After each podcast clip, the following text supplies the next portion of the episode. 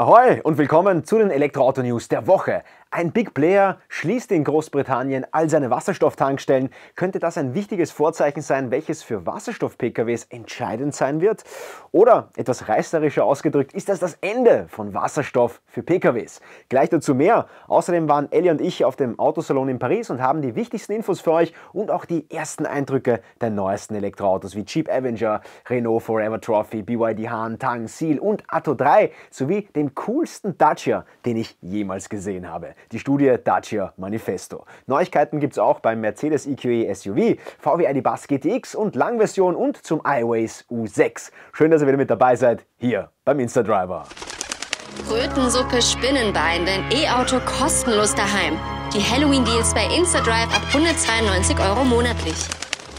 Zusätzlich kann jeder Elektroautofahrer in Deutschland die THG-Quote über InstaDrive anfordern. Ihr zahlt keine Provision und bekommt 100% der Quote.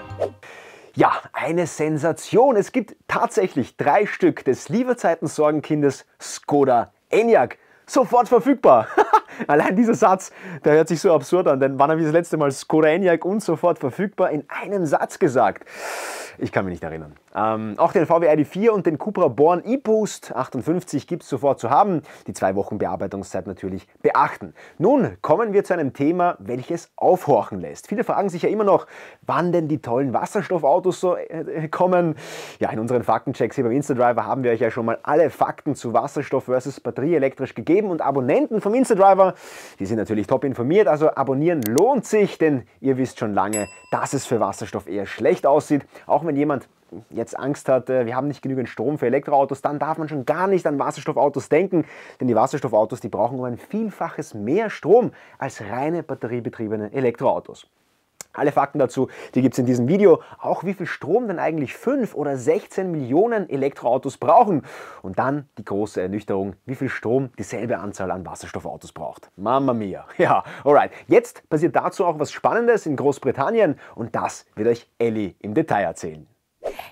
Ja, bevor wir weitermachen, noch ein Gewinnspiel, denn wir verlosen 50 Tickets für das E4 Festival in Hockenheim am 28. Oktober. Teste Elektroautos auf der ultimativen Driving Experience am Hockenheim Ring. Dazu müsst ihr ganz einfach den Instadriver abonnieren und dieses Video kommentieren mit Ahoi Instadriver schenke mir zwei Tickets für das E4 Festival. Fünfmal zwei Tickets gibt es hier auf YouTube, auf Instagram, Facebook und TikTok könnt ihr eure Gewinnchance erhöhen. So, ich würde jetzt aber sagen, wir fangen gleich gleich an. Also wie bereits angekündigt, wird ja an der Wasserstofftechnologie neben dem batterieelektrischen Antrieb weiterhin geforscht. Wasserstoffautos und auch die Wasserstofftankstelleninfrastruktur sind jedoch derzeit noch recht selten anzutreffen. In Deutschland beispielsweise sind es derzeit knapp über 100 Wasserstofftankstellen, die in Betrieb sind, wohingegen es rund 91.000 öffentliche Ladepunkte für batterieelektrische Autos gibt. 14 Wasserstofftankstellen sind es in Großbritannien Großbritannien, jedenfalls bisher. Denn fast ein Viertel davon, genauer gesagt drei Stationen, wurden vom Betreiber Shell jetzt ersatzlos aufgelassen. Shell betrachtet es als problematisch, dass sich die Wasserstofftankstellen für die sehr geringe Anzahl an Wasserstoffautos nicht rentieren würde. Ist das also das Ende des Wasserstoffexperiments? Lange Zeit dachte man ja, dass sich die Wasserstofftankstellen oder die Wasserstoffautos zumindest im Lkw-Bereich durchsetzen würde. Die kurzen Tankzeiten hätten ja durchaus dafür gesprochen. Doch wenn wir uns nochmal an die IAA Transportation vor ein paar Wochen zurückerinnern, dann sollten wir auch das immer mehr in Frage stellen. Denn zum einen wurden auf dieser Messe zahlreiche batterieelektrische LKWs vorgestellt, darunter zum Beispiel eine Langstreckenversion des batterieelektrischen Mercedes-Benz e-Actros. Auch der Tesla Semi-Truck wird ja bei Pepsi ab Anfang Dezember in Dienst gestellt werden und nur mit Akkuantrieb Langstrecken durch ganze Kontinente fahren. Zum anderen hätte die Wasserstofftechnologie ein weiteres Problem. Hier wäre das bereits viel bekanntere Problem, dass Wasserstofftankstellen nach einem Tankvorgang erst wieder den Druck neu aufbauen müssen müssen, um das nächste Fahrzeug betanken zu können. Das heißt, das erste Fahrzeug in der Reihe hat noch Glück, da er wirklich nach wenigen Minuten komplett vollgetankt ist. Aber alle Nachkommenden müssen erstmal warten, bis die Tankstelle wieder betriebsbereit ist. Ob das dann wirklich schneller ist, als einfach mit einem batterieelektrischen Fahrzeug zur Ladestation zu fahren und immer die maximale Leistung zu bekommen, schwierig. Immerhin lädt heute schon die Mittelklasse im Pkw-Bereich in nur 18 Minuten auf 80 Prozent auf. Die Wasserstofftankstelle hat aber noch ein weiteres Problem, denn nachdem ja der Druck in solch einem System enorm hoch sein muss, kann nach einem erfolgten Tankvorgang der nächste gar nicht erst voll tanken, da der Druck davor zusammenbricht. Wenn man das so hört, darf man sich ganz bewusst fragen, wie geht es denn mit dem Wasserstoff in anderen Ländern wie hier in Deutschland, Österreich und der Schweiz weiter. Vor allem in Deutschland verwendet so manch ein Politiker sehr gerne den Begriff Technologieoffenheit. Man sollte also allen Technologien, sowohl Wasserstoff, der Elektromobilität, aber auch E-Fuels eine Chance geben. Dahingegen scheint uns hierzulande eine baldige Abschaltung von Wasserstofftankstellen eher als unwahrscheinlich. Doch wenn die Politik ernsthaft an einer klimaschonenden und nachhaltigen Zukunft interessiert ist, dann gibt es wohl nur einen Weg im Mobilitätssektor und der ist nun mal batterieelektrisch. Alright, wir kommen nun zu unseren Newsflash-Themen der Woche. Wir starten heute bei Mercedes und der SUV-Version der Business-Limousine EQE, dem EQE SUV. Dazu gibt es jetzt erstmals ein paar konkrete Fakten. So wird das Modell 4,86 Meter lang, 1,94 Meter breit und 1,69 Meter hoch sein und dabei einen sensationellen Radstand von 3,3 Meter haben. 590 Kilometer Reichweite sind auf recht ähnlichem Niveau wie die Limousine, was vor allem durch eine sehr gute Aerodynamik trotz SUV-Bauweise erreicht wurde. Wenn der Akku dann mal leer wird, wird dieser mit bis zu 170 kW wieder aufgeladen werden. So soll innerhalb von 15 Minuten bis zu 220 Kilometer Reichweite wieder in den Akku gepumpt werden können. Wir kommen nun zum VW ID Bus bzw. zur neuen Version des elektrischen Bullis. Bisher ist dieser ja nur mit dem 77 Kilowattstunden Akku sowie einem 204 PS Hinterantrieb zu haben, was zwar im Alltag ausreichen sollte, aber so wirklich sportlich kann man den ID Bus damit nicht bewegen. Wie gut, dass jetzt auch eine GTX-Variante angekündigt wurde. Die Daten sind bekannt, ein zusätzlicher Motor an der Vorderachse, damit Allradantrieb und 299 PS. Damit sollte der ID-Bus schon eher etwas sportlicher werden. Ein Marktstart ist noch nicht bekannt, aber das Jahr 2024 erscheint uns realistisch. Und auch eine Langversion scheint bereits fix zu sein, wobei nähere Daten auch hier noch nicht bekannt sind. Da wird dann auch die Krankentransportversion etwas wahrscheinlicher, wenn im hinteren Bereich dann genug Platz wäre, um einen Patienten liegend zu befördern. Wir haben euch Foxtron, also den neuen E-Auto-Ableger des bekannten iPhone-Zulieferers Foxconn ja bereits vor einer Woche vorgestellt. Und in den Kommentaren habt ihr uns eindeutig wissen lassen, dass ihr mehr von deren Elektroautos sehen möchtet. Am 18.10. wurden ja neue Infos veröffentlicht, darunter konkrete Infos zu Foxtron ersten Modell, dem Modell B.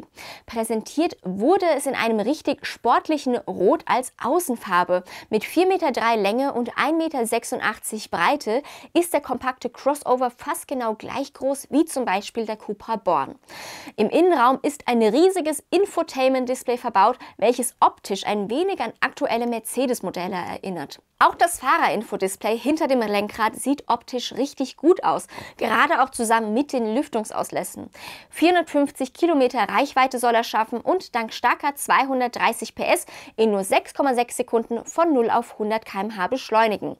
Auch weitere Modelle wurden vorgestellt, darunter das Modell C als eher größeres SUV und das Modell V als elektrischer Pickup-Truck. Bei iWays steht das nächste Modell für Europa unmittelbar vor dem Marktstart. Der U6 wird ja quasi eine Coupé-Version des U5 werden.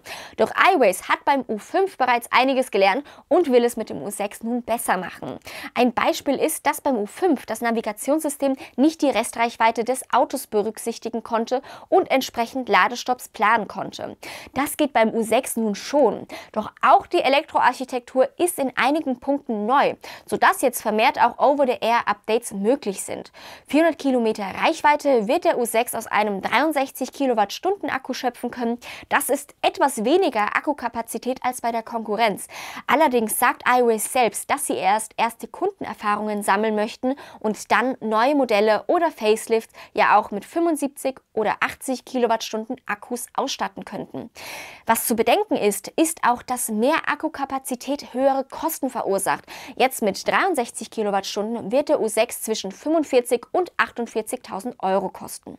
Ja, Tesla legt jetzt so richtig los. Ankündigungen zum neuen Modell S-Plaid und Modell X-Plaid gab es ja schon öfter. Doch nun wird schon seit mehreren Wochen fix von den ersten Übergaben an Kunden in Deutschland, Österreich und der Schweiz zwischen November und Jänner gesprochen.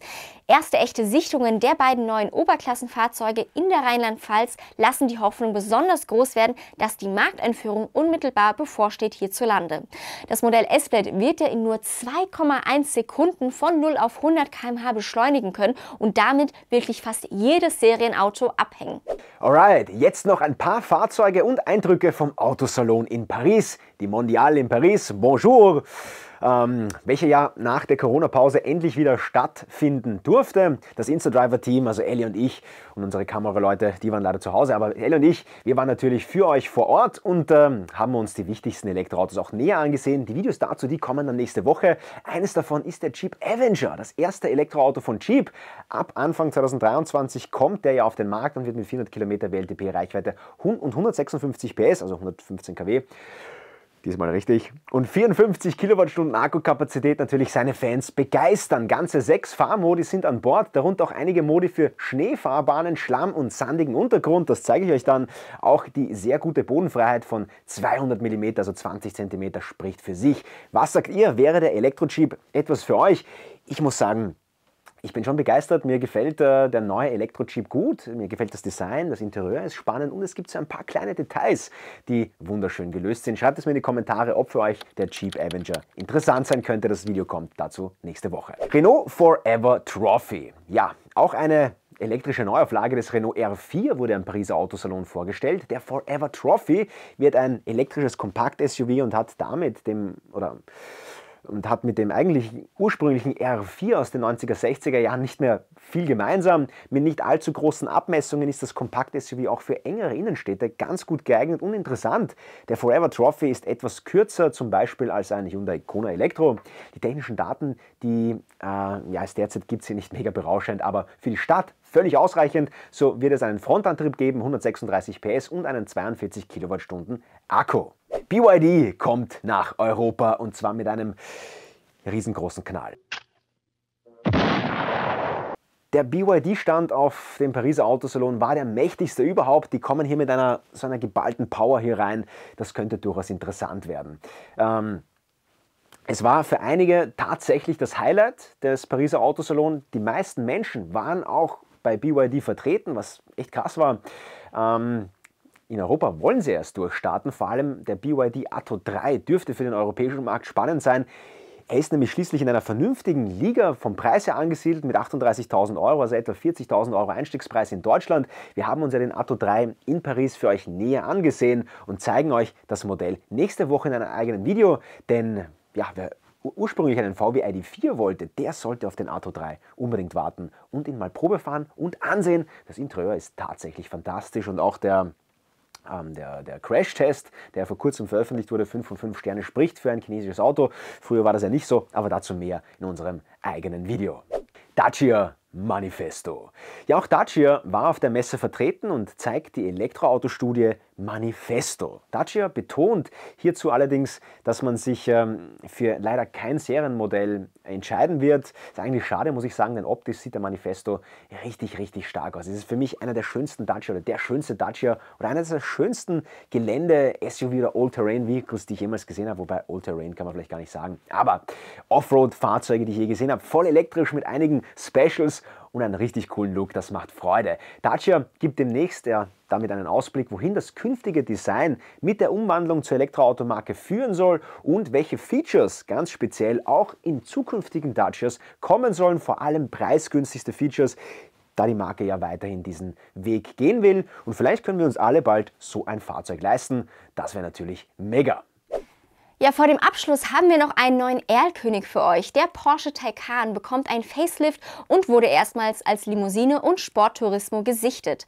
Zu sehen sind ein paar Änderungen an der Front und Heck, so unter anderem am Scheinwerferdesign wie an den Heckleuchten. Aber auch die Stoßstangen wurden designtechnisch überarbeitet. Das war's schon mit unseren Elektroauto-News der Woche. Wir hoffen natürlich wie immer, dass es euch gefallen hat. Falls ja, gebt dem Video gerne einen Daumen nach oben und über einen lieben Kommentar freuen wir uns natürlich auch. Abonniert jetzt gerne den Kanal und aktiviert die Glocke, um keine weiteren Videos zu verpassen. Und ich würde sagen, ich wünsche euch jetzt einen ganz schönen Tag oder Abend. Wir sehen uns ganz bald beim nächsten Video. Bis dann. Tschüss.